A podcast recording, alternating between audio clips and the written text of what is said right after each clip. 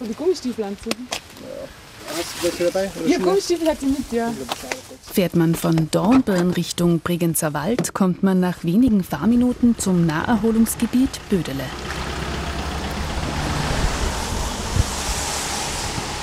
Hier befindet sich das Vorramoos, ein Europaschutzgebiet, das aus vielen verschiedenen Moorflächen besteht. Dieses Vorermoos am Bödeli, das ist quasi der Passübergang zwischen Rheintal und Bregenzer Wald, ist einerseits ein wunderschönes Hochmoor, also es wird nur durch Regenwasser gespeist, hat keinen bis wenig Grundwasserzugang, es fehlen die Mineralien, eine sehr artenarme, saure Vegetation, aber das macht das Besondere aus. Martin Bösch ist einer von sechs Regionsmanagerinnen und Managern für die Europaschutzgebiete in Vorarlberg. Und aber auch am Bödeli hier oben ein sehr, sehr wichtiger Naherholungsraum für die Bevölkerung sowohl vom Rheintal als auch vom Bregenzer Wald. Im Winter ist da im Moor herinnen eine Langlaufloipe, im Sommer als Wandertourismus und auch der kleine Badesee da hinten, der Moorsee wird zur Abkühlung genützt. Also darin ist einerseits der naturschutzfachliche Aspekt sehr bemerkenswert, aber auch der, der touristische Naherholungsbereich für die Bevölkerung. Beides unter einen Hut zu bringen, das ist die Aufgabe der Regionsmanagerinnen und Manager. Zudem leisten sie Aufklärungsarbeit. Was macht eigentlich ein Moor aus und warum müssen wir es schützen? Das Vorramoos steht schon seit Jahrzehnten unter Schutz. Dennoch befanden sich hier lange Zeit Altlasten. In den 1920er Jahren wurde quer durch das Moor eine Trinkwasserleitung gelegt. Außerdem wurden kleinere Entwässerungsmaßnahmen durchgeführt. Beides rächt sich heute, denn die Sommer werden wärmer und der Niederschlag verändert sich. 2020 wurde daher beschlossen, das Moor klimafit zu machen. und das Moor quasi resilienter, also widerstandsfähiger machen, wird jetzt versucht, schon früh genug hydrologisch das zu sanieren, was man in den vorigen Jahrzehnten und Jahrhunderten quasi auch aus einem guten Verständnis heraus entwässert hat als Kulturlandschaft und für den Nutzen, versuchen wir wieder zurückzubauen, damit wir quasi diese letzten verbliebenen Moorflächen quasi klimafit machen für die nächsten Jahrzehnte. Um das Wasser wieder im Moor zu halten, wurden rund 40 Dämme eingezogen. Die meisten davon im ehemaligen Wasserleitungsgraben, der das Moor quer über seine ganze Länge drainagiert hat. Um die Entwässerung zu stoppen, wurden Querbauwerke eingesetzt, Spundwände aus Holz, die als Damm dienen. Und dieser Damm führt im Graben zu einem Rückstau. Der Flurabstand wird niedriger, also das Wasser kommt höher zur Oberfläche hin und quasi wie in einem Schwamm wird wieder Wasser in das ganze Moor getragen, breitet sich auch wieder seitlich aus, wird nicht quasi durch den Graben abgeführt. Und das ist quasi die hydrologische Aufwertung. Der Rest muss dann quasi die Natur machen. In der Theorie klingt das einfach, doch die Praxis sieht anders aus. Denn bislang gibt es nur wenig Erfahrung, wenn es darum geht, Moorentwässerungen rückgängig zu machen. Wir haben es mit dem Wetter ganz gut erwischt. Wir haben, hatten circa 10 bis 15 Zentimeter Schnee, kalte Temperaturen. Da machst du am, an der bestehenden Vegetation natürlich am wenigsten kaputt und der Boden trägt ihn viel besser, weil es gefroren ist, übergibt er die Kräfte besser. Erzählt Daniel Meusburger, der die Renaturierungsmaßnahmen am Vorramoos durchgeführt hat. Mit zwei Baggern war er im Moor unterwegs. Wir haben natürlich schon Moorkette auf Backen oben, weil einfach der Druck dann viel weniger wird, wo auf einen Quadratzentimeter kommt.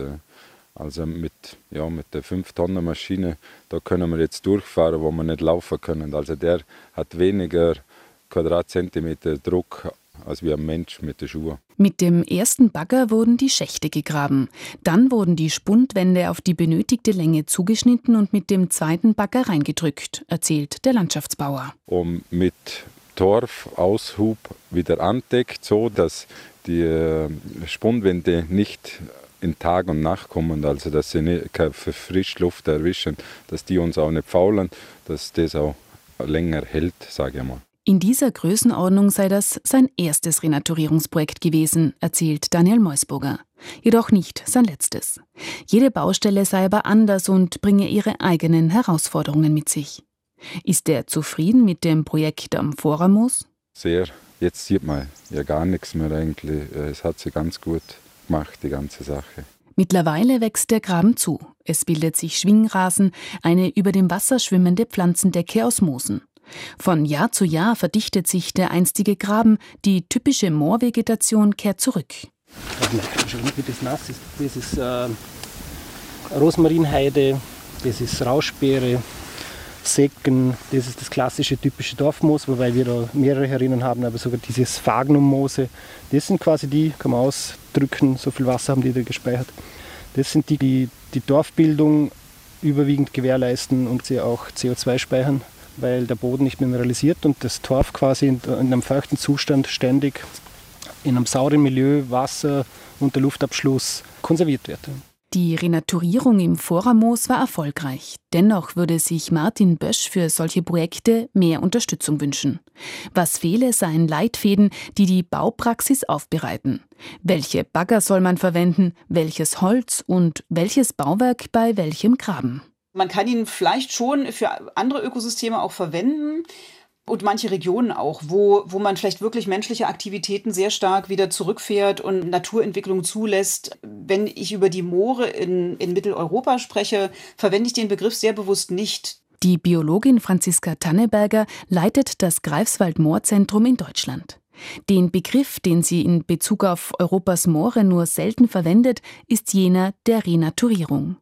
Denn einerseits könne man den natürlichen Zustand nicht vollständig wiederherstellen und andererseits werden die meisten trockengelegten Moorflächen in Deutschland, ebenso wie in Österreich, landwirtschaftlich genutzt. Und auf diesen Moorböden, die dann wieder hohe Wasserstände haben, ist meines Erachtens ein großes Spektrum von Möglichkeiten gegeben. Das kann wirklich ich würde sagen, Wildnisentwicklung sein, also so viel wie wirklich Wildnis, Natur zulassen, das ist im engeren Sinne aus meiner Sicht dann vielleicht auch wirklich Renaturierung zu nennen. Aber auf sehr vielen anderen Flächen wird es eher eine wirtschaftliche Tätigkeit auch von Menschen sein, eine Nutzung, eine Produktion. Und diese Möglichkeiten für Land- und Forstwirtschaft, die unter dem Begriff Paludikultur zusammengefasst werden, halte ich für sehr, sehr wichtig, damit eine Bereitschaft entsteht, bei denjenigen, denen die Flächen ja gehören, überhaupt mitzumachen. Um kein CO2 mehr zu emittieren, ist die Wiedervernässung von Moorböden alternativlos. Den ursprünglichen Zustand wiederherzustellen, ist aber nur teilweise möglich. Wir haben viele wiedervernässte Moorflächen schon angeschaut und verglichen. Und es kommen sehr viele dieser Leistungen wieder, die die natürlichen Moore für uns haben, aber mit unterschiedlicher Geschwindigkeit. Also was wirklich im Grunde auf den Punkt wieder da ist, ist, dass wir kein CO2 mehr freisetzen. Also wenn der Wasserstand hoch ist, kommt kein CO2 mehr raus. Das ist sozusagen erstmal super gut für diese Klimaschutzleistung, ähm, dass wir das mit der Anhebung der Wasserstände gleich schaffen. Und wir haben auch untersucht, inwieweit Stickstoffausträge zum Beispiel verringert werden und äh, beispielsweise Kühlung wieder eintritt. Das hat dann auch mit der Vegetation zu tun, die sich dort einstellt, aber auch das geht ziemlich schnell und sehen wir relativ schnell nach der Wiedervernässung. Jedoch schwankt der Wasserspiegel bei wiedervernässten Mooren stärker als in natürlichen. Und sie weisen weniger Pflanzenreichtum auf.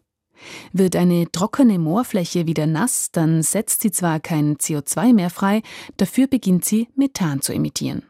Anfangs habe das in der Forschung zu Irritationen geführt, erzählt Franziska Tanneberger.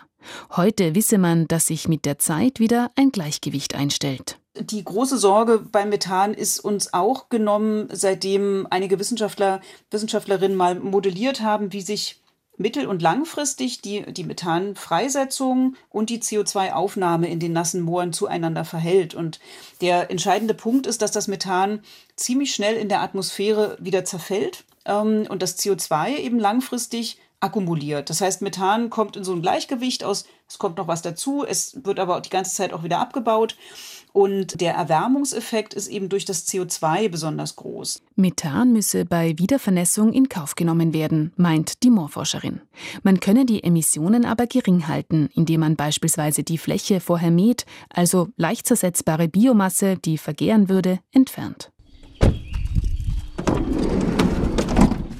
Von Vorarlberg geht es nach Niederösterreich. Da sieht man praktisch die es waren ja Dorfstichwannen. Ja, die haben eine bestimmte Größe gehabt und dazwischen hat man den Dorf stehen lassen. Und da sieht man, die Bäume sind auf diesen erhöhten Flächen, kommen sie als erstes. Ja. Das ist so wahrscheinlich die nasseste Stelle.